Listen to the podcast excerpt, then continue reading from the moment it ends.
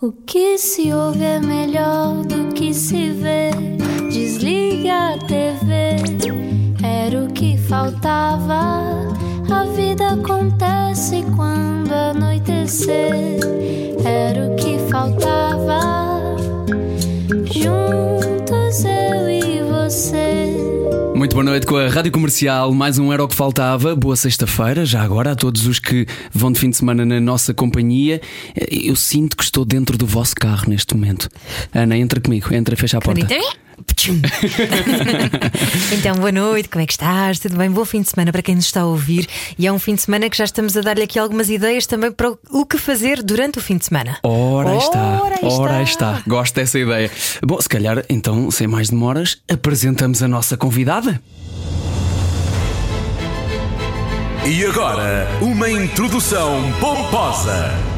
Vamos a ela. Nossa convidada de hoje luta pelo empoderamento feminino. É uma voz ativa contra as várias formas de violência sexual e traça o caminho para sacudirmos o pó a uma sociedade machista, libertando mulheres, vulvas e prazer. A psicóloga e sexóloga Tânia Graça. Bem-vinda. Bem-vinda. Obrigada, adorei essa apresentação.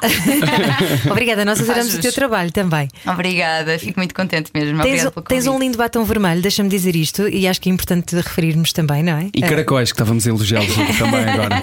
Obrigada. É o batom vermelho, é assim uma, uma imagem de marca, um bocado. O cabelo também, mas o cabelo não é tanto por escolha, o batom é. Acho que é assim um, um statement também. Que não é para toda a gente, não é? Porque eh, é chamativo e ainda tem algum preconceito associado. E tivemos um exemplo disso há, há bastante pouco há relativamente pouco tempo. Ah, sim, os Sim? vermelho em Vermelho em. Na verdade, ele é para toda a gente que o queira usar. Uh, agora, achei que sim, continua a existir algum preconceito uh, em relação às mulheres que usam uh, batom vermelho e o que é que isso pode querer dizer sobre elas e que tipo de. Lá está, que tipo de informação é que dá sobre a sua personalidade, que eu acho que na verdade só diz coisas boas e por isso é que eu uso. Claro, exatamente.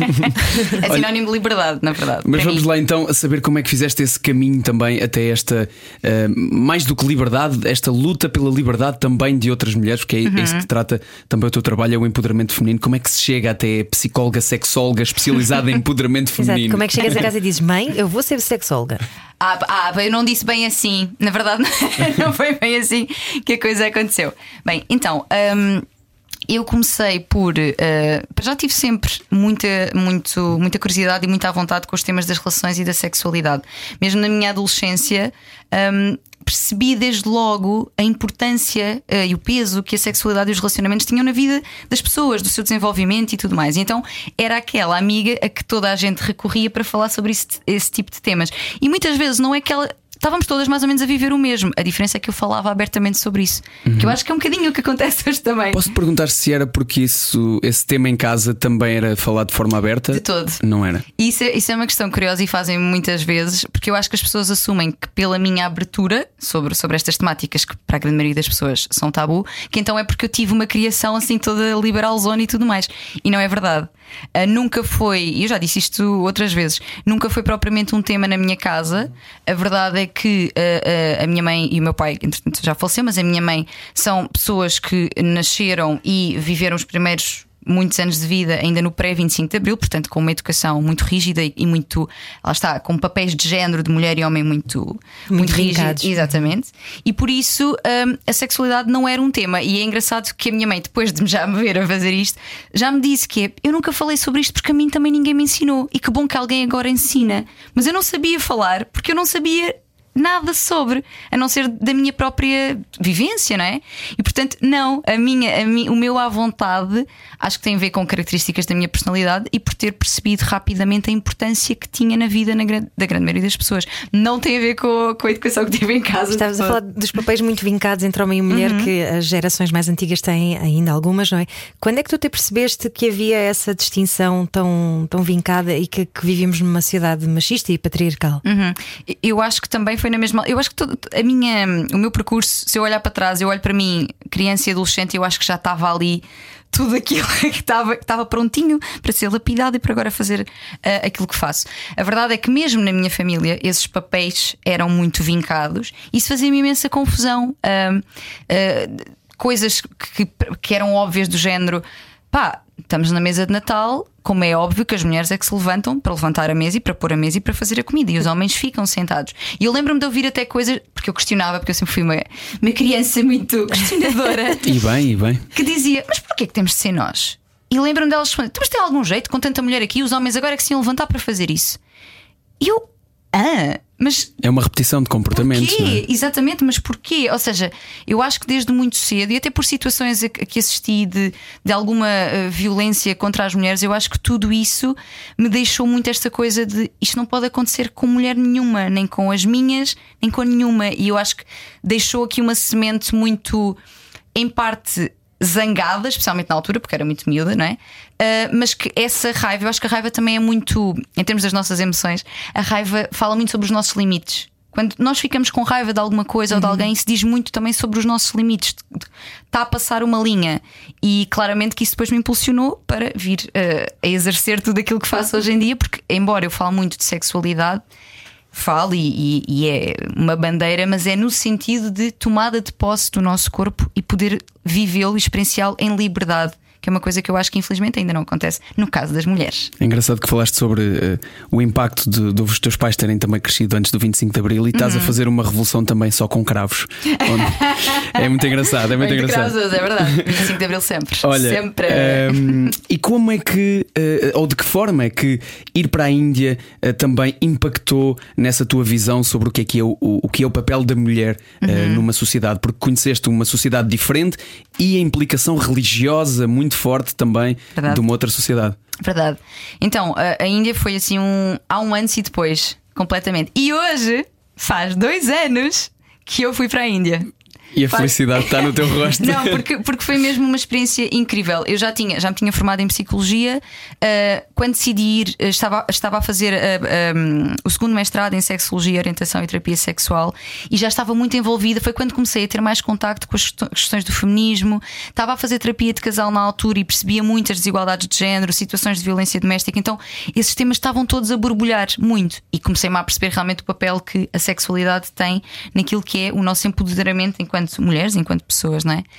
E eu sou ah, uma pessoa que. Muito, as, as viagens são uma parte de mim eh, muito, muito importante. Agora tiveram paraditas, como para toda a gente, mas estamos a retomá-las. Vamos a isso. Estamos a retomá-las. E eu já tinha feito voluntariado internacional e queria voltar a fazer. E quando decidi voltar a fazer, queria fazer algo na área do empoderamento feminino e comecei a pesquisar algumas coisas. Eu tenho um grande fascínio também pela América do Sul, que ainda algum dia lá, lá ia de parar por uns tempitos, mas a Índia era um lugar que me chamava muito e que eu sabia que existia de facto uma desigualdade de género gigante, precisamente por todas as questões que estás a dizer, hum, pela, pela religião, pela própria estrutura patriarcal ali é fortíssima mesmo, é muito forte.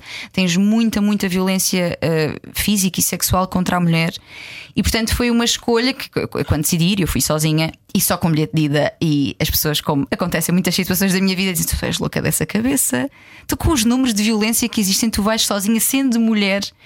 Mas a, a verdade é que eu.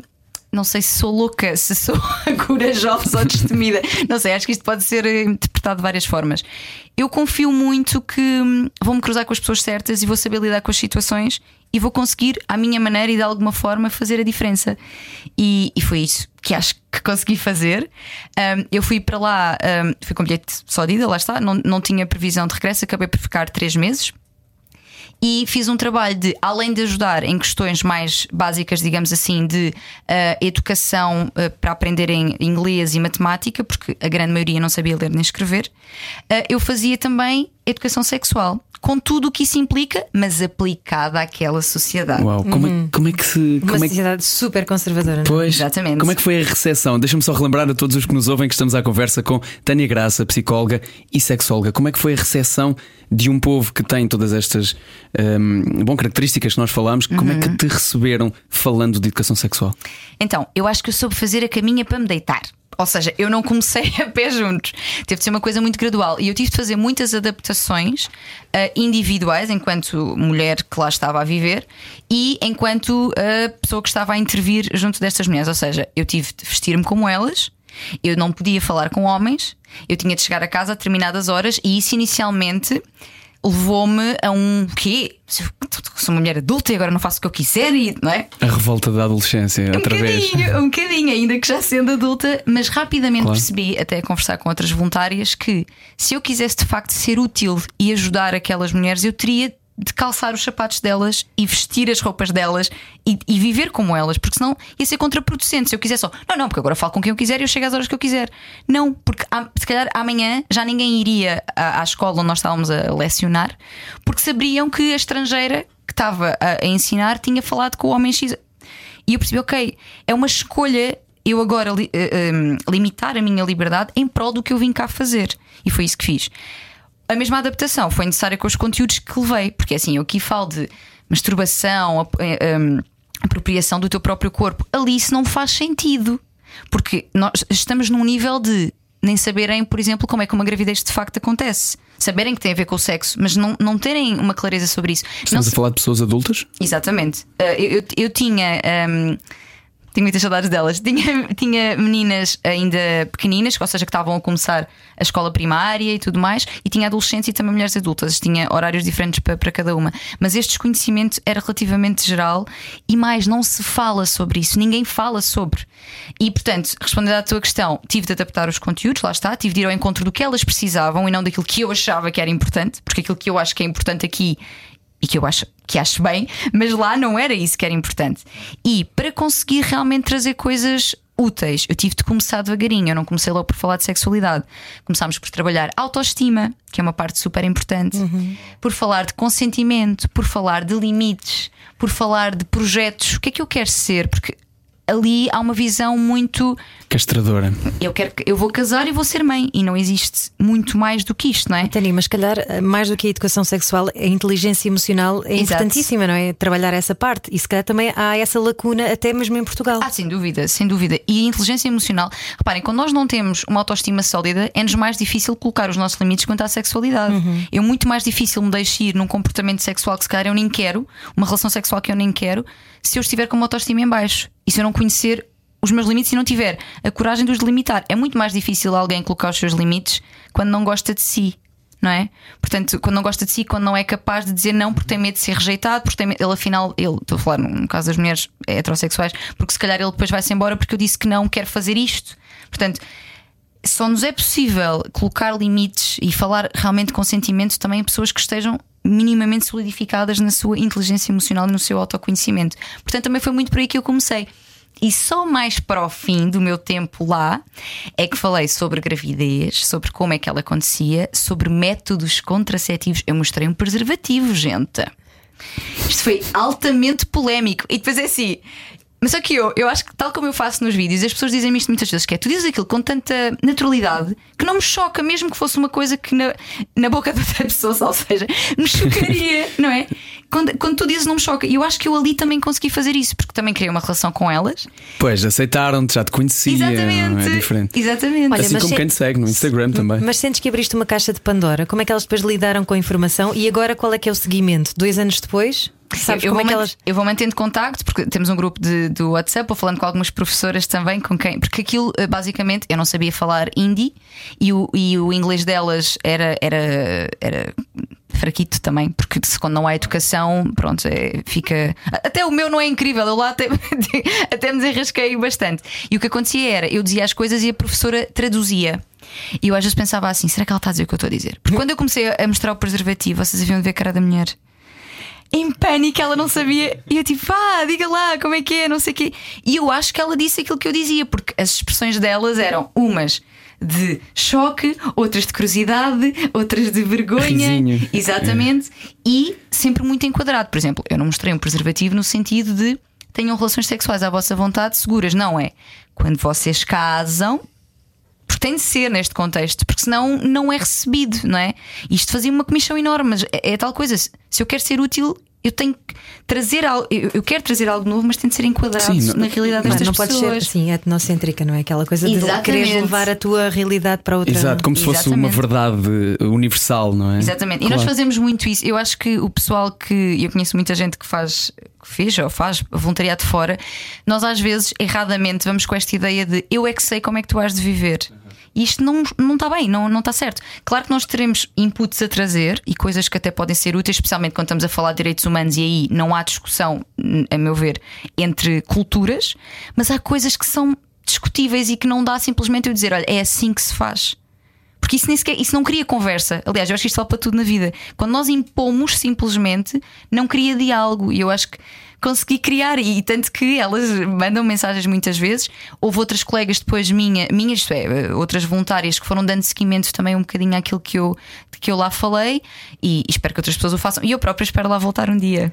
De volta a Portugal, eh, criaste muito diálogo por cá.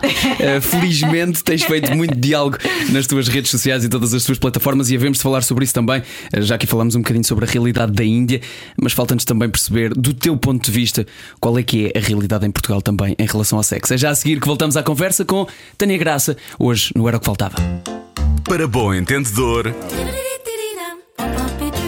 Era o que faltava. Na Rádio Comercial. Juntos eu e você. Obrigado por estar com a Rádio Comercial. Estamos no Era o que Faltava. João Paulo Souza, Ana Martins e hoje a conversa com Tânia Graça sobre, bom, uh, psicologia e sexo, porque as duas uh, estão fundidas não só na tua formação, como, como na, nossa, uh, na nossa formação de todos nós. É impossível, acho eu, distinguir um bocadinho uma da outra. Uhum. Um, Mas há muita gente também assexuada, também é uma realidade, não é? Hoje É, em dia. é, Cada vez sim. mais se fala disso. A expressão é assexual e, e- e é, é uma das letras da sigla, portanto temos LGBTQI, A, mais e o A é de assexual. Assexual tem a ver com. Podem ser, é um espectro que pode envolver várias coisas. Pode, pode ser, podem ser pessoas que não têm interesse em envolvimento sexual, mas têm envolvimento romântico. Pode ser que não tenham nenhum tipo de interesse sexual ou romântico. Pode ser que não tenham interesse com outras pessoas, mas tenham práticas consigo mesmas, ou seja, ah, por exemplo, a masturbação. E sim, é, é uma realidade, ou seja, o sexo. O, o sexo em si não tem que ser ah, uma parte integrante da vida de toda a gente e há pessoas a quem não lhes interessa. Agora, é importante também nós distinguirmos sexualidade de sexo. Sexualidade envolve muitas coisas. Envolve orientação sexual, envolve identidade de género, envolve prazer, envolve muita coisa. Ou seja, sexo é uma parte da sexualidade. Porque às vezes nós usamos o mesmo termo, e eu própria, às vezes, em determinados contextos, uso o me- o mesmo termo para, para falar das duas coisas. Mas uma pessoa pode não ter interesse em sexo, mas, no entanto, uh, ter a sua, e terá com certeza a sua identidade de género, eventualmente alguma orientação sexual. Portanto, são coisas um, distintas. Ou até uma categoria. Sa- Sabem que eu descobri, eu não sei se já, acho que nunca tinha dito isto, Ana, também. Eu descobri há pouco tempo que existe uma categoria na qual eu me insiro, para além de heterossexual, que são, e há uma bandeira para isto. Fiquei, fiquei bem orgulhoso, mas ao mesmo tempo achei que era semi-parvo. Chamam-se demissexuais. Sabes o que é? São pessoas que só têm, ahm, só têm relações com pessoas por quem nutrem um desejo afetivo muito grande. Relações sexuais, sim, sim, sim. Ah, uau! Sim, ou seja, pessoas que só têm desejo sexual ou só querem envolver-se em relações sexuais quando existe ah, uma conexão ah, emocional ou amorosa com a pessoa em causa. E agir porque neste momento, como se fala muito, e eu falo muito em liberdade sexual e em experimentares o teu corpo da forma que quiseres, já, já me perguntaram: olha, mas se eu só quiser ter sexo com rapazes que eu gosto muito, isso faz de mim menos empoderada? Porque eu não estou a ter com muita gente, eu não estou a ser. Existe essa Livre pressão zorra. um bocadinho social, é? Exatamente. E, e isto é completamente contra aquilo que eu defendo, que é empoderamento, seja na tua vida, seja na tua sexualidade, é sobre capacidade de escolha. Exatamente. E a escolha tem a ver com aquilo que Não é tu colecionar quiseres. parceiros, não é? Não é essa a ideia. Não necessariamente. Mas se tu quiseres, quiseres, pode Se quiseres, tudo É bem, isso exatamente. mesmo. Lá está. É sobre capacidade e, e capacidade de escolha envolve muitas coisas. Envolve não só tu conseguires por ti, mas também teres um contexto que te permite, não é? Porque quando falamos de empoderamento, nunca é só uma coisa individual, tem de haver um contexto até político que te permita fazer isso. Se houver uma, por exemplo, na Índia, uma castração real, não é? De, de- de- de- da tua liberdade sexual ao ponto, ou, ou, por exemplo, em países árabes e tudo, em que tu podes ser ah, agredida pela tua liberdade sexual, então tu não, não podes ser verdadeiramente empoderada sexualmente se o teu contexto também não te permite ter essa escolha. Agora, aqui acho que temos. Acho que não, tenho a certeza que temos muito mais, ainda que muita coisa também esteja por fazer. Mas a, a categoria uh, ofensa também está na violência e, portanto, esse julgamento também continua a ser uma forma de violência e continua Claro. a existir, infelizmente. Claro que sim, e claro é por isso sim. que estás aqui hoje também, uma das razões. E muitas vezes eh, esta questão machista também é perpetuada pelas próprias mulheres, não é? Sim, é verdade. Sa- Sabes que um dos meus primeiros posts de Instagram, que já é bem antigo, bem antigo, lá está. Eu digo isto como se fosse há muitos anos, mas na verdade não, porque isto, tem, isto tudo tem aí dois anos e tal. Ah, um dos meus primeiros posts, ah, o título era Somos todas machistas, que era precisamente sobre isto: que é nós. Lá está, falando de mim também, criadas por ah, filhas do- de pessoas do 25 de Abril que foram criadas num determinado contexto, trazemos muitas, muitos ensina- ensinamentos subliminares que al- alguns nem temos consciência que perpetuamos. Os julgamentos que fazemos por vezes de outras mulheres, do comportamento sexual de outras mulheres, e que eu digo, e, e uma das minhas bandeiras aqui no meio destas é a sororidade também, que tem a ver com esta união feminina e irmandade feminina, que não tem que ser sermos todas amiguinhas, não é isso. Claro que há sempre pessoas com quem, de quem nós gostamos mais ou menos, mas em lutas que nos são comuns, nós temos que nos unir de facto. Quando eu critico o comportamento sexual de outra mulher, essa é uma crítica que se volta contra mim. Porque se eu digo, ah, porque aquela é que anda com todas, e isso volta- isso volta-se para mim, volta-se para ela e para todas, não é? É perpetuar o preconceito sobre mulheres. Exatamente. E, sobre, e, sobre, e- e limitar a tua liberdade sexual. Ou quando acontece alguma situação de violação, assédio sexual e se faz uma acusação sobre a pessoa que passou pelo assédio, o que é que ela levava vestido? E o que é que ela bebeu nessa noite? Questionando sempre a vítima, e isto acontece por parte de mulheres e não pode ser. Não pode acontecer, na verdade, não pode acontecer da parte de ninguém. Mas Exatamente. eu sinto uma maior gravidade quando é outra mulher a fazê-lo que poderia perfeitamente passar por aquela situação. E é aí que nós temos mesmo que união amigas. Todo mundo junto, ninguém larga a mão de ninguém. Até porque hoje em dia cada vez mais é um tema de conversa, infelizmente, a violência sexual que acontece Uhum. não é só o ato físico, mas muitas vezes parte de humilhação, de usarem Exatamente. fotografias para chantagearem os namorados, não é? Exatamente. E, e- e os números indicam que é cada vez mais comum nas relações Sim. entre jovens, não é? Uhum, sim, a violência no namoro é, tem números altíssimos. Esta questão das redes sociais também é muito importante. Eu participei, ah, isto foi ainda, sim, foi este ano, na- numa proposta de lei para a criminalização da partilha não consentida de nudes. Por nudes que são, para quem por acaso não souber, é que, ah, sabes que foi muito engraçado que a minha mãe leu um artigo que eu escrevi e ela disse: Mas o que é que são nudes? Porque não sabe. Sexting, porque fal- falávamos sobre isso. Hum, a verdade é que as redes sociais invadiram a nossa vida em todos os sentidos, mais positivos ou não, mas assim como muitas coisas boas passaram para as redes das relações, muitas coisas boas das relações passaram também algumas más, nomeadamente esta violência que é eu partilhar em confiança algo com alguém. ah, num contexto supostamente de alguma intimidade e a pessoa depois usar isso para me humilhar, para me chantagear e ainda não está ah, claro ah, no código ah, a criminalização destas situações. Então fizemos essa proposta para ir à Assembleia e tudo mais. Portanto, é- são coisas que têm que ser faladas e são cada vez mais, precisamente pela gravidade e, os números que apresentam. E já foi à Assembleia? Já foi- eh, eu sei que nós conseguimos as assinaturas todas. Ai, não me recordo se já foi ou não, porque nós recolhemos as assinaturas, foram imensas e conseguimos. Eu fiz imensos posts sobre isso. A minha estava lá. E obrigado por isso, porque eu vi através do teu Instagram. Sim, sim, sim. E agora não me recordo se já foi. É- é- foi hum, ela foi proposta pela Cristina Rodrigues, ela tem tido um papel super importante ah, ao nível da proposta de, de várias leis. Ela é, é deputada independente e, e não me recordo mesmo, pá. Eu acho que há pouco tempo eu recebi um e-mail sobre e não me recordo se já foi à Assembleia. Vamos aqui ver a net. Exatamente. Enquanto isso. isso, eu pergunto-te, Tânia Graça, sexóloga, connosco hoje no Era o que faltava na rádio comercial, quais é que são os principais? Bem, has de ter várias, não é? Mas há assim algum tema recorrente nas pessoas que, que vão às tuas consultas? Assim, um, um, um tema que tenha mais, eh, suscite mais curiosidade? Olha, eu acho que as problemáticas principais ah, têm a ver com dificuldades ao nível do orgasmo. Ah, no caso, pronto, lá está, eu, eu trabalho, eu acompanho mulheres só neste momento e, portanto, as questões do orgasmo são muito frequentes. Vaginismo também, que tem a ver com, com dor na relação sexual, na penetração, no caso, em que ahm, a vagina contrai involuntariamente e não permite que haja penetração, também é muito comum.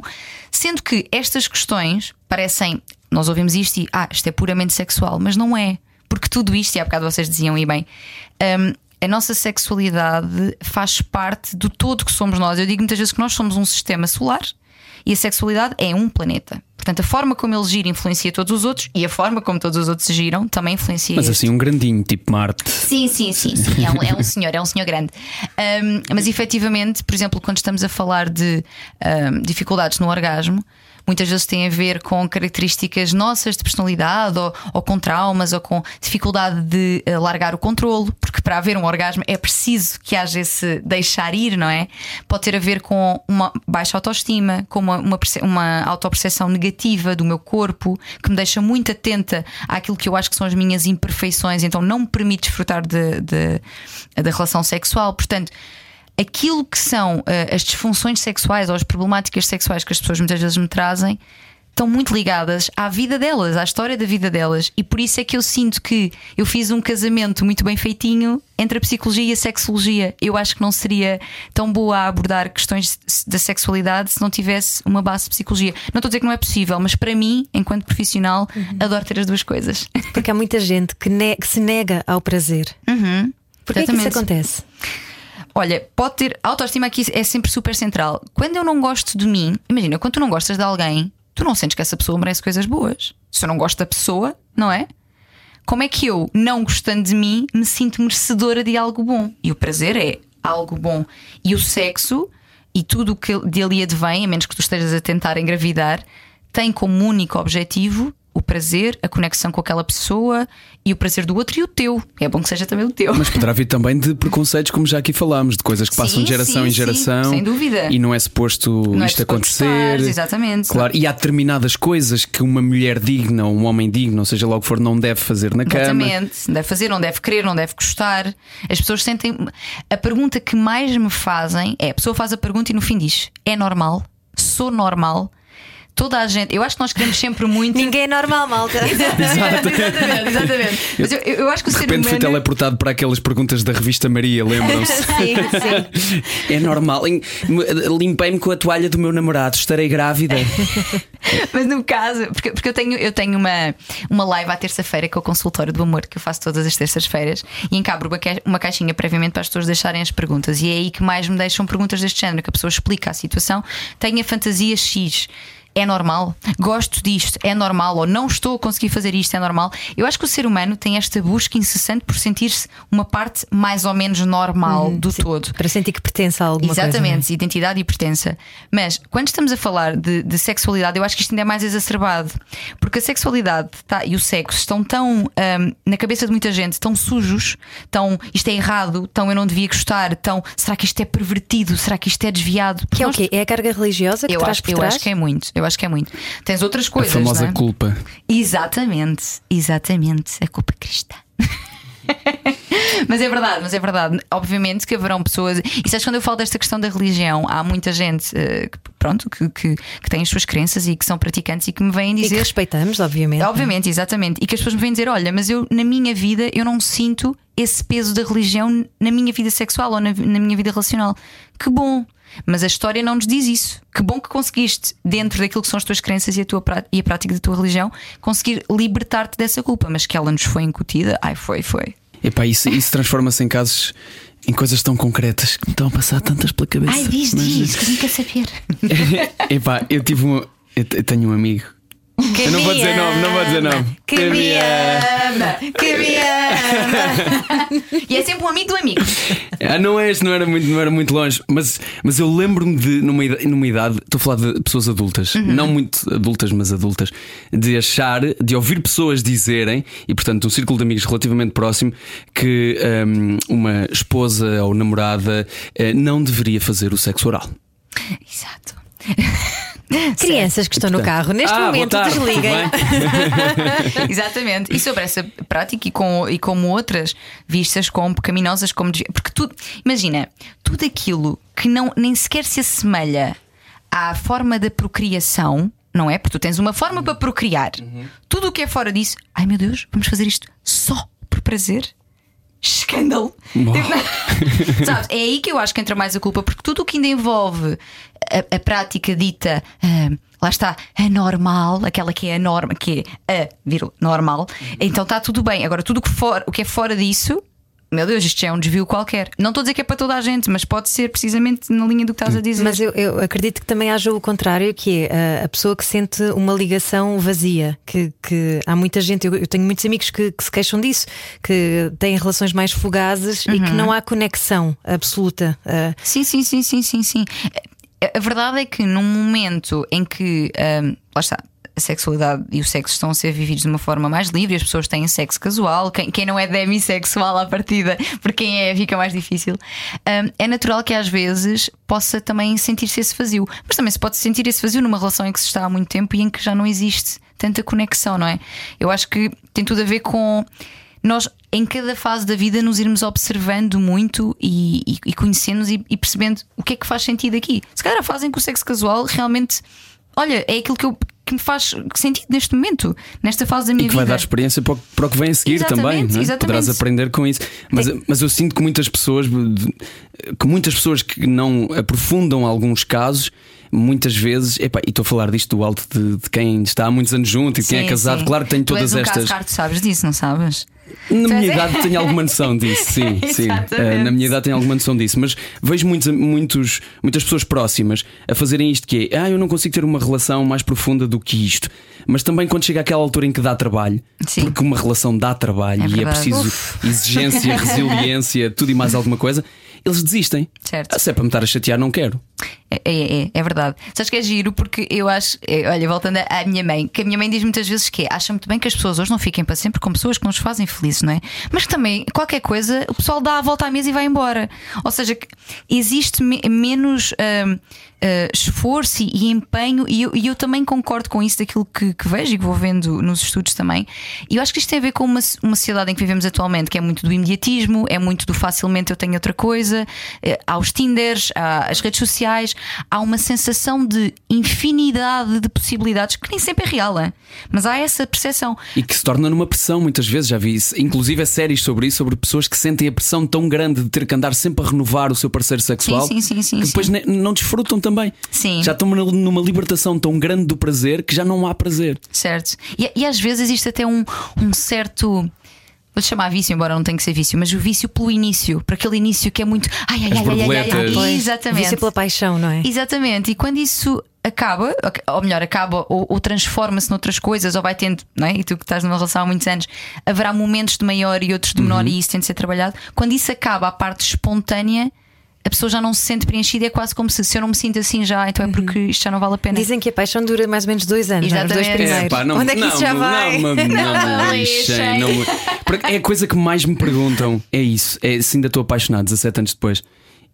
É, é a pergunta que mais me o fazem. que é que tu Não, mas, mas tem a ver, neste caso, a paixão tem a ver com a, a resposta do sistema nervoso mesmo, não é? Exatamente, Que é a questão das hormonal. borboletas na, da barriga, Sim, sim. os olhos, as pupilas que dilatam, é mais ou Sim, menos sim, isso, não é, sim, Tânia Graça? Tu sabes melhor do que eu. Sim, sim, sim. Não quer dizer, atenção, eu acredito que te sentirás apaixonado, mas a De questão uma é. forma completamente diferente. É É um isso. amor maior. Felizmente, porque eu, claro. não, eu não queria viver naquela ansiedade do. Canseira, Ela não, não me é? respondeu 5 segundos depois à mensagem, será que ainda me ama? Não quero viver assim para o resto da minha Exato. vida. Claro. Eu preciso de calma. Cresceste. O, ser, o ser humano é, é muito dual em muitas coisas e nós precisamos destes dois lados, que é se por um lado gostamos muito de mistério e de aventura e de coisas novas, também queremos esse sentimento de casa, de segurança, de, de conforto, não é? E, e as relações longas são uma dança entre esta- estas duas dualidades, as, tu- as tuas e as da outra pessoa, que é, dá trabalho. Dá Sem trabalho. deixar apagar a chama. Exato. Já voltamos à conversa. Já voltamos A à seguir, conversa. João Paulo Souza, conta-nos como. Talvez não. Quero Mas é um Talvez. grande teaser, vou Vamos, dizer. vamos deixar assim. Será que conta? Será que não conta? Já voltamos. Para bom entendedor, Era o que faltava. na Rádio Comercial. Juntos eu e você. Ora bem, agora que já bebemos água e relaxámos um bocadinho, estamos de volta para a terceira parte do Era o que Faltava. Hoje a conversa com a Tânia Graça, é psicóloga sexóloga e trouxe-nos aqui temas que nos fizeram a todos beber água nesta sala. Obrigado por isso, eh, por nos vires hidratar, Tânia. Sempre bom, ninguém tem pedra no rim. Estamos a falar sobre falta de comunicação muitas vezes, falta de não é comunicação, é de conexão entre, Uhum. entre casais, sejam um, hetero ou, ou outro tipo de relações. Uhum. Há um termo específico para isso? Para outro tipo de relações. Tens as homossexuais. Que seja é? inclusivo. Heterossexuais, homossexuais. É assim, tu tens diversas orientações sexuais, não é? Individualmente. Uh, tens, tens pessoas que não se identificam com nenhum género e poderias uh, chamar relações queer, que são pessoas que não, não se identificam com, com homem ou mulher, e então já tens um tipo de relação queer. Mas eu, na verdade, eu gosto de ver a orientação sexual e o género como uma coisa muito fluida. As terminologias são importantes para algumas pessoas, para elas também se sentirem, lá está, a questão da identificação, mas eu gosto de ver como uma coisa fluida. Pronto, então, amor no geral, Sim. não é? Ok. Amor a todos percebemos. Exato. Há dicas para comunicarmos intimamente de melhor maneira?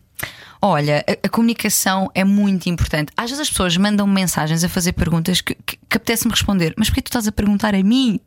Porque, porque a pessoa diz-me assim: ele, ele um, por exemplo, vou dizer isto uh, porque acontece este cena de coisas. Ele um, anda a ver, por exemplo, muita pornografia e parece que já não tem interesse em mim. O que é que se está a passar?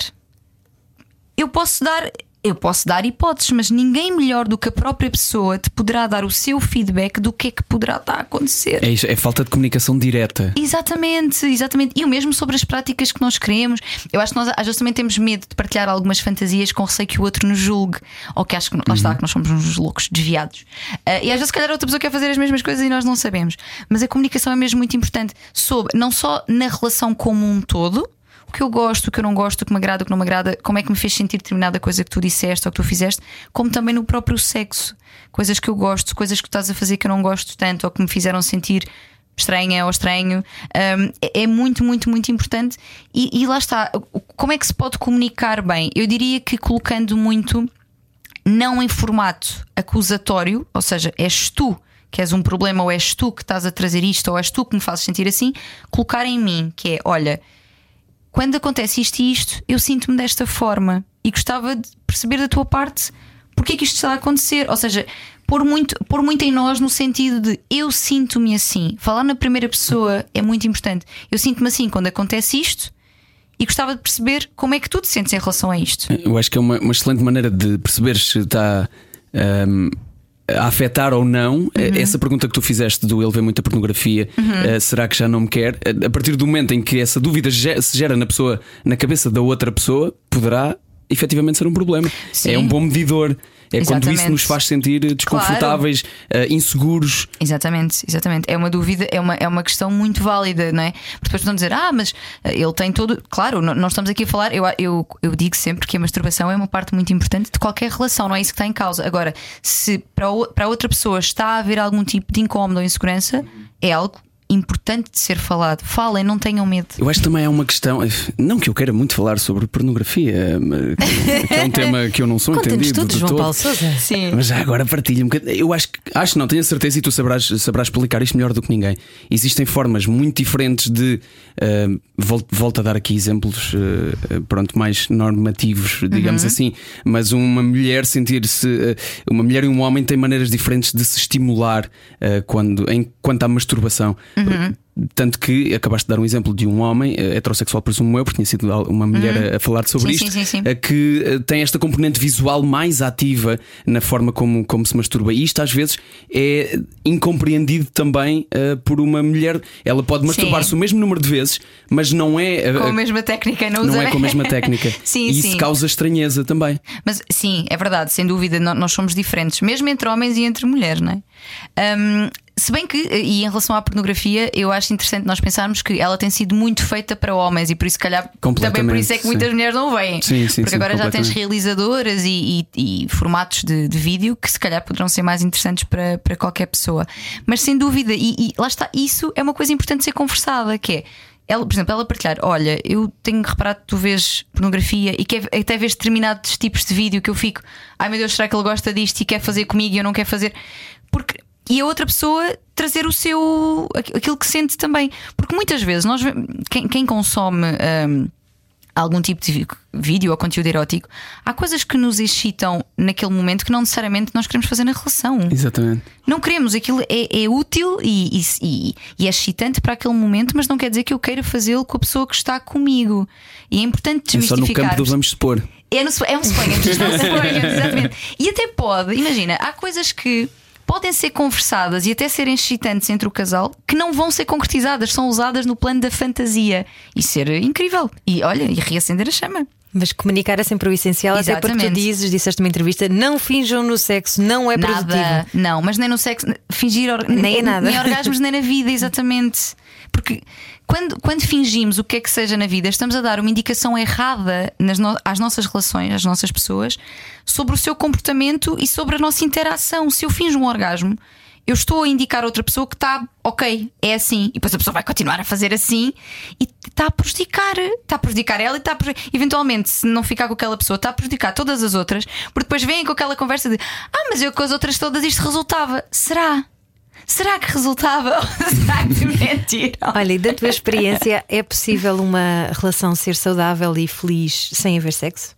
Olha, possível será, obviamente. Uh, o que os estudos dizem é que existe uma, uma correlação, eh, nota-se uma correlação entre a satisfação da vida sexual e a satisfação na relação num todo. Ficam menos rabugentos. Exa- mas, é, mas é mesmo isso. É mesmo Desculpa, isso. Ana, Ana, queres, queres dizer alguma coisa? Não é nada. Mas, mas não só, mas isto de uma forma geral. Geralmente, quando existe mais intimidade sexual ou física, isso baixa. Eu lembro-me de uma coisa que tu disseste numa live nossa que foi quando hum, tinhas algum conflito, vocês abraçavam-se para baixar a tensão. É, Sim, eu e a minha mulher temos essa regra lá em casa. Quando discutimos, hum, Abraçam-se. abraçamos, alguém tem que ceder, alguém tem que ser o primeiro a ceder, Exatamente. abraçamos e depois é que discutimos. E isso faz-nos baixar as defesas da, da Exatamente. discussão. Isto não necessariamente. Estão a gritar ao ouvido um do outro. Não, não, não, não. É quando abraças, imediatamente tu Oh, baixas, estúpido, não, não consegues. com o braço. Às vezes é isso, vezes- Exato. isso é subtexto só, subtexto. Mas pronto, isto para dizer que o contacto físico leva-nos muitas vezes a baixar a tensão. Não quer dizer que seja em todos os casos, às vezes estamos tão chateados que não é possível, que não conseguimos, não é? Mas em muitas situações sim. E existe uma correlação entre esse bem-estar na sexualidade e na relação como um todo. E elas influenciam, estas duas áreas influenciam-se mutuamente. Mas pode haver perfeitamente casais que, que não têm relações sexuais, seja porque não lhes interessa, seja porque estão numa fase da sua vida em que há pessoas que, com o passar dos anos, deixam de interagir ou interagem de outra forma, porque depois também sexo não é só penetração, não é? Se houver carícias, se houver. hum, Oral, as crianças outra vez. Se houver, não é? Pode haver outras coisas que muitas vezes nós não consideramos sexo, mas que na prática serão, não é? Porque há uma intimidade física e uma troca física entre as pessoas. Portanto, mas E o- sim. o próprio sexo pode ser uma forma de comunicar, visto que há pessoas que, ah, lá está, conseguem resolver, não resolver totalmente, mas pelo menos aliviar, Aliviar, a tensão sim. de uma discussão com sexo. Existe o post-breakup sex, como é que se Melhor poderá dizer em português, não é? Ana Martins a revelar-se. Achas, que- achas que esse é o melhor? É quando já acabou. Mas, Estou a brincar, estou a brincar. não está. Ela É já dos filmes. Eu vi, eu vi numa série. Foi uma amiga que me contou que, olha, foi a seguir eles acabarem, foi o melhor que tiveram. Mas ah, ah, são conhecidos estes tipos de É verdade, é verdade. sexo de ocasião, não é? Sim, e, porque há uma libertação de algumas coisas e o sexo pode ser um lugar para nós ahm, libertarmos coisas. de- como é- vamos lá ver. Há mulheres, por exemplo, também me parece muito esta pergunta que dizem: Eu sou feminista, eu sou super pelos direitos das mulheres e sou, sou uma pessoa muito empoderada na minha vida, mas, por exemplo, no sexo eu gosto de ter uma posição mais submissa, uma posição de uma forma geral, não a falar de posição sexual, mas ter uma postura mais submissa. Será que isso faz de mim menos empoderada? Claro que não, porque voltamos à escolha. Para ti pode-te dar prazer, até por ser disruptivo e transgressivo, tu estás a ser outra coisa que na vida tu não serias.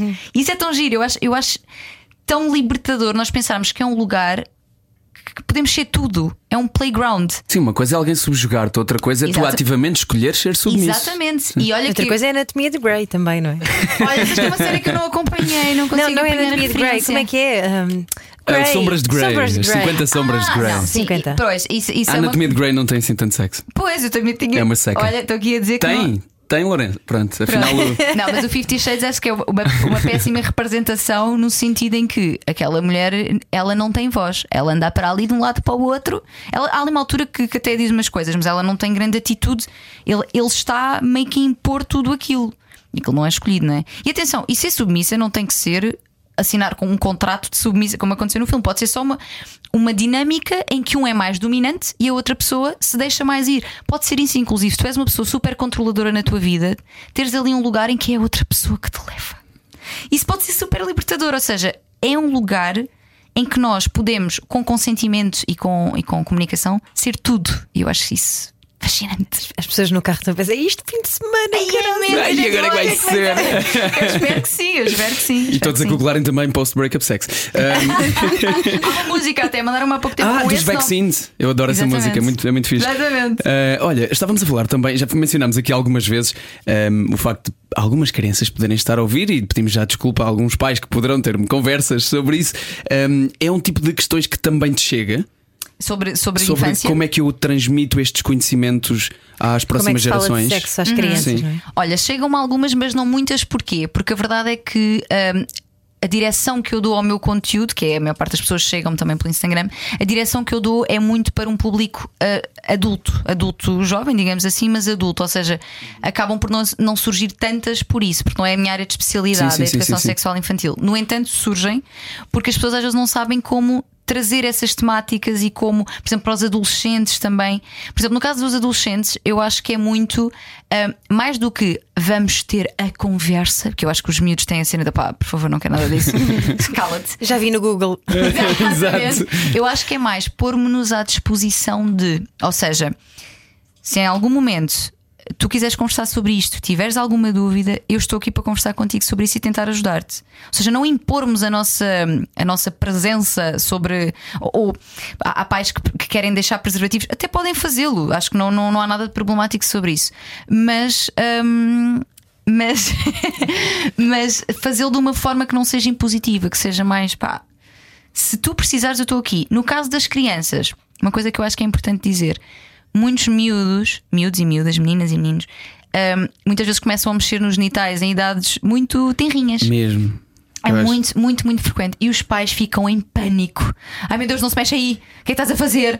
Pronto. E isto pode ser altamente castrador e ter consequências ao longo da vida sexual das crianças. É engraçado Portanto, como, como no final desta conversa voltamos ao início desta conversa, que é mais uma vez não perpetuar, e porque falamos da, da educação Exatamente. que tu tiveste e da forma como te libertaste disso para libertar, ajudar Uhum. a libertar outras pessoas, tentar não perpetuar alguns desses tabus, comportamentos, Exatamente. preconceitos, para que sejamos todos mais livres nisto. Levarmos tudo com naturalidade, não é? Exatamente, e neste caso de, de- de mexerem nos genitais, lembrar os pais que quando a criança está a mexer nos seus genitais, ela não está a pensar em sexo, nós é que estamos. No- ou seja, nós é que associamos a isso. A criança está só a fazer algo que lhe dá prazer, como daria chuchar no dedo, por exemplo. Aquilo que se deve fazer é orientar para a privacidade, ou seja, dizer: olha, tu podes fazer isso porque é o teu corpo e eu sei que te sabe bem, mas faz quando estiveres sozinha. Fazes quando estiveres no teu quarto, fazes quando estiveres na casa de banho, porque isso é uma coisa que é só para ti.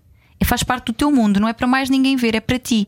E isso traz positividade ao prazer e à questão de tu podes usar o teu corpo, tu podes usufruir do teu corpo como tu quiseres e não castrar. Não é que alguma vez também me tenho, sinceramente, apesar de eu não ter tido uma, educa- uma educação super li- liberal, também não foi castradora desta forma, mas isto acontece muito e eu percebo porquê. Portanto, positivar a sexualidade e o prazer acho que é das coisas melhores que podemos dar às nossas crianças e aos adolescentes. Tânia, muito obrigado por esta conversa. Obrigada. Foi um prazer. Foi um gosto ou foi um prazer? Foi um. Eu digo Foi foi um ambos. prazer Foi um muitas prazer. vezes, ambos os dois, dois. Tânia Graça connosco neste Era o que Faltava. Beijos e abraços. Bom fim de semana. Nós voltamos na segunda. Beijinhos. Obrigada. Para bom entendedor, Era o que faltava. na Rádio Comercial. Juntos eu e você. Voz colocada, voz de cama. Ai, mas tu também tens. É assim, parem de gozar com a minha voz, Nós porque isto é uma surpresa. É a quarta parte do Era o que Faltava de hoje. E nós a cama. Eu gosto assim, eu gosto assim. Ah, Bom, o que é que aconteceu? Ah, terminámos esta conversa, começámos a falar como acontece sempre, e depois, desta vez, decidimos levar a sério aquilo que a Ana diz cada vez que levamos um convidado à porta e nos despedimos dele, que é e se nós continuássemos a conversa? Devíamos estar a usar isto, devíamos estar a falar Isto é sobre isto. material bom, isto é material É bom. material bom. E, aqui está o material bom. Até porque, eh, o que é que aconteceu? Eh, há pouco, durante a nossa conversa, eu lembrei-me desta, desta questão eh, e acabei por não colocá-la à Tânia Graça, que está a conversa connosco hoje, eh, psicóloga e sexóloga, ehm, que é se o facto de tu trabalhares eh, com, a falar de sexo e falar dessa maneira natural que tu consegues e, Uhum. e super eh, natural e, e- como é que se diz? Que chega descontraída Descontraída, também. relatable. Sem, Exatamente. sem tabus. Exatamente. Uh, se faz com que outras pessoas pensem que tu, na tua vida pessoal, ganda maluca! ganda maluca! Sim, ah, sim, e eu acho que isso é. Isso deixa-me um bocadinho triste no sentido em que eu acho que é uma visão muito reducionista daquilo que eu faço. É um preconceito também? Super, super. Aliás, eu acho que isso, no fundo, é um preconceito que existe com qualquer mulher que fale abertamente sobre sexualidade ou que viva a sua sexualidade livremente e que fale disso com Ou naturalidade. basta seres uma mulher independente e com Exatamente. ideias, não é? De repente, "Ixi, esta aqui deve ser Exatamente. super libertina. Exatamente, exatamente. Há, há- há montes de preconceitos que se, que se levantam logo. E comigo é engraçado porque eu raramente falo da minha vida pessoal, ou seja, não é que eu. eu- porque não, há- não acho que não é importante. É, O, o, que, o que é importante não é, ah, eu fiz assim, façam também. Isso, isso nem sequer seria profissional da minha parte. É o que eu sinto. Eu trago sempre as coisas de uma forma. Técnica, mas divertida, mas técnica, profissional, a dar exemplos de coisas que as pessoas podem experimentar, podem fazer e que não há problema e que.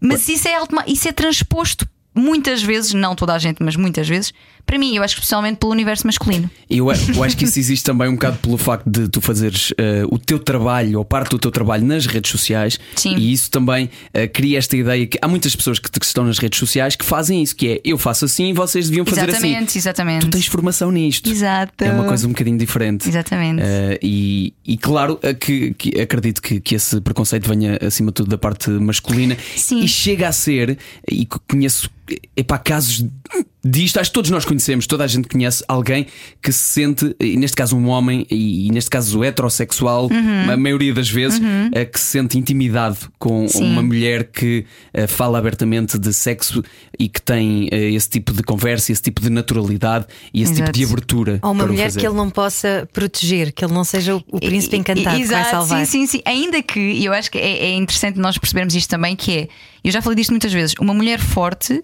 terá sempre as suas fragilidades e zonas Uhum. em que se calhar ela até tem vontade de ser salva. Não, não que queira ser salva, mas, Sim, mas quer ser colinho, acolhida. é? Claro. Exatamente, exatamente. E isso aplica-se a mim, como é óbvio. Eu sou um doce. Eu sou um docinho. mas, mas é verdade, deixa-me triste porque eu acho que a minha, a minha mensagem é, é, é, é muito maior do que estou a falar de sexo. É tomem posse dos vossos corpos, vocês são livres, vocês podem fazer aquilo que, que quiserem, desde que seja, que seja alinhado com o que, com o que faz sentido. Hum, vamos unir-nos para essa liberdade. Ninguém pode tocar o meu corpo se eu não quiser, ninguém pode assediar usando o seu cargo. Ou seja, é muito maior de que ela está a falar de sexo. E, e, ao mesmo tempo que me deixa triste, eu percebo que as pessoas que interpretam dessa forma são pessoas que também provavelmente não me interessaria relacionar-me com, não é? Pois. Não é? Exato. É um filtro, é um filtro. Só que às vezes pensas assim, epá, mas o filtro aperta, é? Porque. Mas tu, tu usas isso aberto, também para, fazer, para, para criar interesse, presumo eu, estou a perguntar-te, eh, se usas isso para criar interesse também no tipo de coisas que tu falas. Ou seja, tu trazeres um brinquedo sexual, eh, Uhum. por exemplo, eh, que eu já te vi. eu vou contar o caso mais específico. Eu, Uhum. eu vi-te algumas vezes no 5 para a meia-noite e depois convidei-te para fazeres um live comigo durante a pandemia. e Foi aí que Sim. começámos a conhecer-nos um bocadinho Sim, melhor sim, também. sim. E eu lembro-me de te dizer. Não tragas brinquedos. Sim. Eu vi que tu fazias isso no 5 para a meia-noite Sim. e que 100% houve, é, é o, é o teu trabalho e estavas a fazer a tua cena e toda a gente tem que respeitar isso. Uhum. E não é ofensa para ninguém usar brinquedos ou mexer em brinquedos sexuais. Uhum. Mas foi usado muitas vezes como brincadeira. E eu disse: não tragas, vamos mesmo falar sobre relações. Sim, sim, Ah, sim, sim, sim. Porque às vezes isso desvia também a atenção. Por um lado chama, mas por outro pode des- pode desviar a atenção do Com- da sim. profundidade do conteúdo. Completamente, eu, eu concordo muito com isso. Aliás, na altura cheguei, cheguei a, a- a trazer isso também para, para a equipa: que é pá, eu gostava desta vez trazer um livro, trazer outra coisa. Claro. Pronto, mas eu também percebo que num, num, num programa de contexto humorístico Completamente. e, e- e à Completamente. noite fazia Sim, sentido sim, sim. porque era giro, porque vibrava, porque saltava e não sei o quê. Mas isso não diz.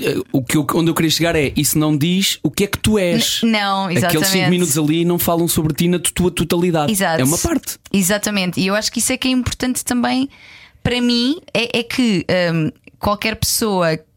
Olha, nunca falei disto assim, mas qualquer pessoa com quem eu me relacione tem de ser alguém que me veja no meu todo, para além daquilo que é o meu trabalho e que não, e que não se aproxime unicamente por isso, ou porque deve ser incrível, ou porque. Não, assim, é uma parte. A probabilidade de eu ser incrível é tão é, é tão grande quanto toda outra pessoa qualquer. Porque o facto de falar de tudo com naturalidade não quer dizer fazer tudo com naturalidade. Claro. Não é? Falar de diversas práticas não significa pô-las todas em prática. Vamos dar aqui um exemplo mais concreto, já que falámos para homens. Existem dezenas, centenas, se calhar milhares de programas de futebol feitos por senhores que não jogam a bola. A Também não iríamos tão Não iríamos longe. tão longe, exato. Mas Tânia, sim, mas, mas sim, mas já agora deixa-me vir ao bico ao prego, que é, e tu consegues distanciar-te, por exemplo, quando começas uma relação, consegues desligar o botão de ah, na lista?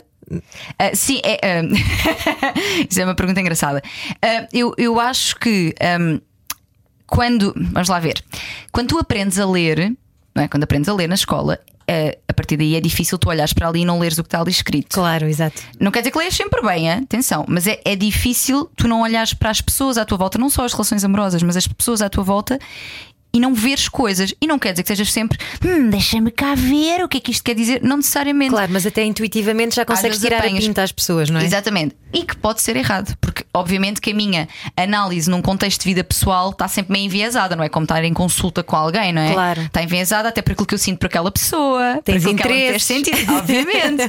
não é igual, não é igual. Mas, mas é, é- pode ser uma questão, ou seja, a outra pessoa, ta- não é? Para, para além das inseguranças sobre a questão da sexualidade, pode ser esta coisa de mas estás-me a analisar, mas estás a ver como é que eu faço, mas estás a não sei o quê. Pá, não, estou só aqui contigo, pode ser.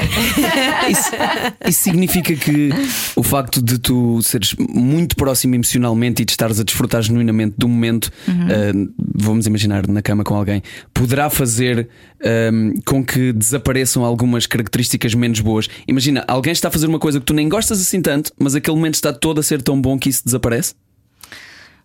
Está a fazer uma- alguma coisa que eu não gosto assim tanto como assim. Temos de ser mais específicos. Então, Que é para eu perceber se é uma coisa que eu. Eu ponho uma banda sonora na minha cama com ela.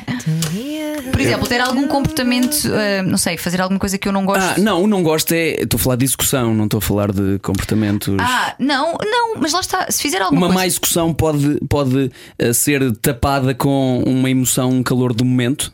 Claro que sim, porque, porque naquele momento eu sou uma pessoa, gente.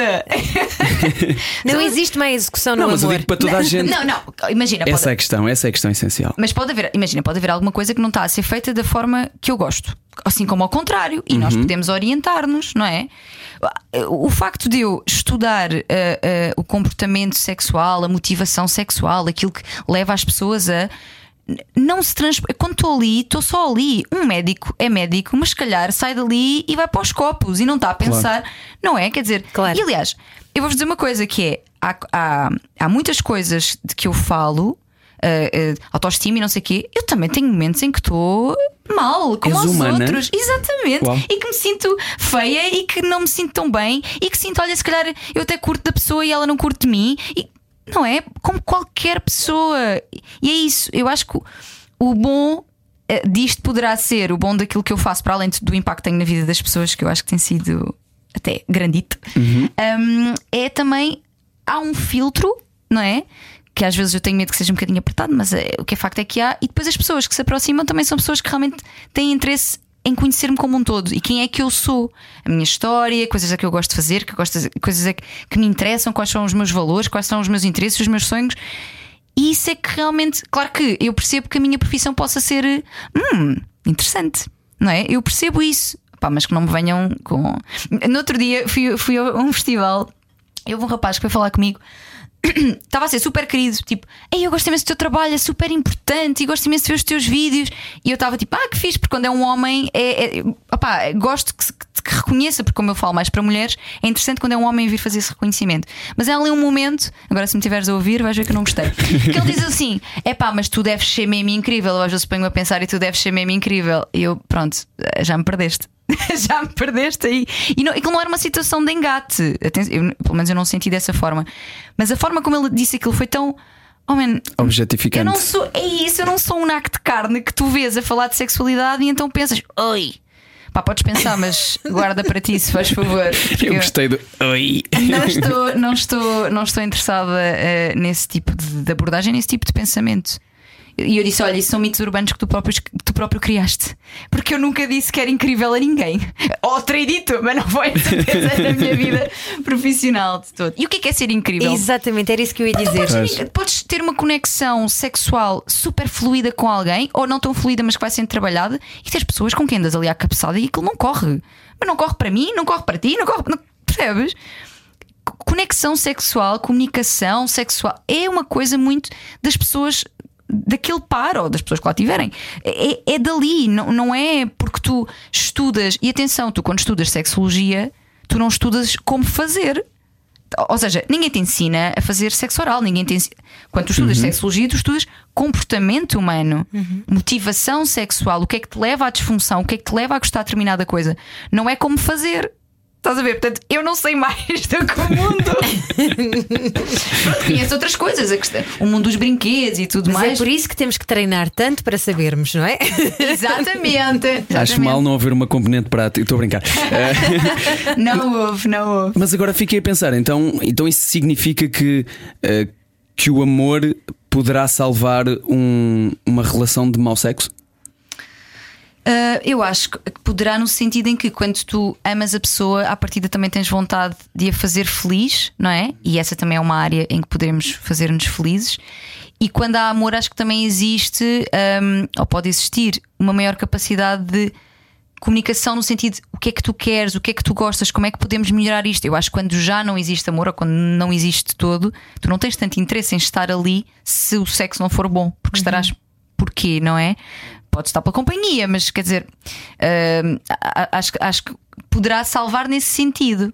E também É. pode haver um desnivelamento de- do nível de necessidade Ah, não é? de completamente. cada elemento do casal. Fala com, com as mulheres e com os homens em relações longas, a ver o que é que o pessoal diz. Ah, é? Sobre o quê? Porque a maior, é das maiores queixas ah, ah, em relações longas é, as eh, no caso das mulheres, o decréscimo da sua libido e os homens o decréscimo da libido delas. Mas isso é, é uma coisa física que acontece mesmo? Olha, eu- são muitos fatores. Hum, efetivamente, há aqui coisas como a carga eh, doméstica da mulher continua a ser largamente maior, e isto não sou eu que digo, há números da União Europeia que dizem isto.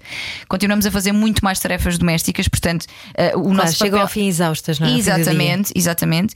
E diz-me, diz-me. Eh, Estava a pensar também no caso de- de- das mães. Uma, uma, uma mulher que é mãe, normalmente, e de certeza que haverá dados para isto, eh, tem mais encargos como mãe do que um, do que um homem. Pois, e, como pai, biologicamente, atualmente naquelas ainda. fases. Principalmente nessa primeira fase. Exatamente. E para além disso, com o passar dos anos, lá está, aquele, aquele, aquele mistério, aquela coisa toda baixa, e nós temos dois tipos de desejo: temos o desejo espontâneo e o desejo responsivo. O desejo espontâneo é aquele que nós temos no início das relações. Ai meu Deus, está sempre tudo a borbulhar e é em qualquer lado e a gente quer e vai e não sei o quê. Com o passar dos anos, esse desejo espontâneo tende a diminuir. E nós trabalhamos mais com o responsivo, especialmente as mulheres. Os homens que continuam a ter mais ou menos a ter algum espontâneo. O que é que é o desejo responsivo? É eu começo a relação sexual não porque eu estou cheia de vontade, eu começo e depois fico com vontade. Ou seja, exemplo, em vez de eu estou cheia de vontade, então começo nos amassos e nós temos uma relação sexual, não. Eu começo os amassos e aí a vontade surge e a relação sexual acontece. Isso é mais difícil para um homem. Fisicamente, não estou a dizer emocionalmente, estou a dizer fisicamente. Não, mas, mas tu. Porque achas que os homens não, não começam mesmo que ainda não tenham vontade? Não posso responder por todos.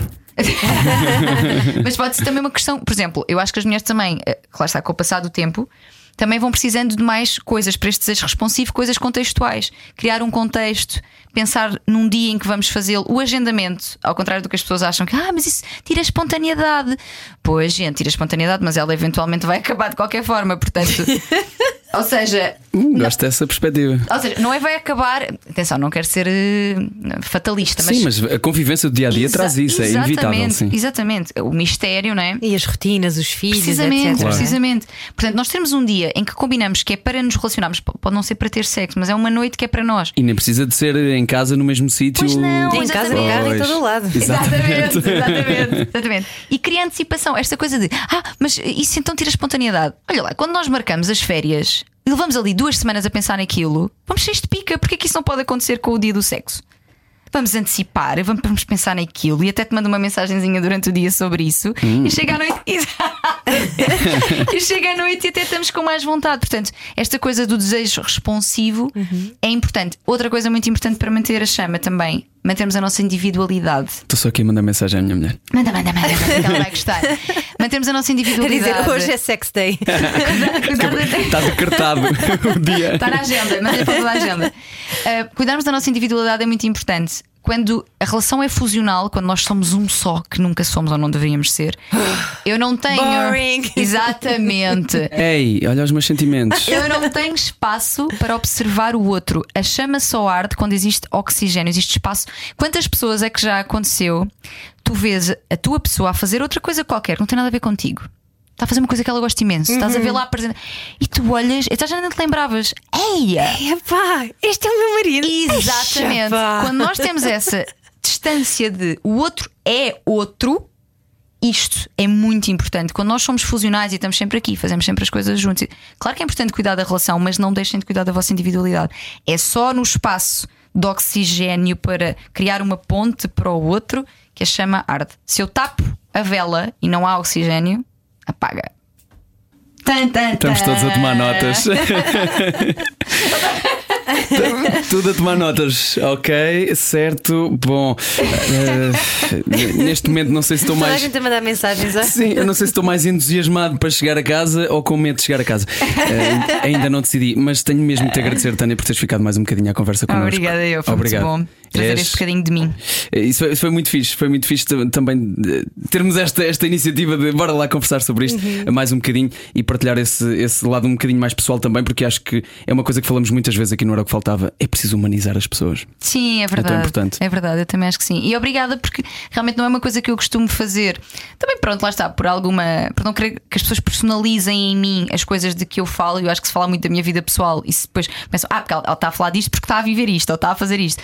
E não gosto, mas ainda assim, acho que neste contexto, a conversa que tivemos aqui é importante para desmistificar não só a mim e aquilo que eu faço e a pessoa que eu sou nas minhas relações ou na minha sexualidade, mas desmistificar que qualquer mulher que fala abertamente sobre sexualidade ou que seja independente ou que seja livre, não quer dizer que. Ou pode querer, mas não necessariamente isso quer dizer que não quer relações e que é uma louca na cama e que é. Não, ela é uma pessoa que tu poderás conhecer no todo para além dessa primeira E imagem. depois vais descobrir isso. Exatamente, O que, que é são que ela é? docinhos, talvez. Tânia Graça connosco, não era o que faltava. Obrigado a todos os que Obrigada, estiveram Tânia. connosco. Obrigada. Era o que faltava. Era o que faltava com João e Ana.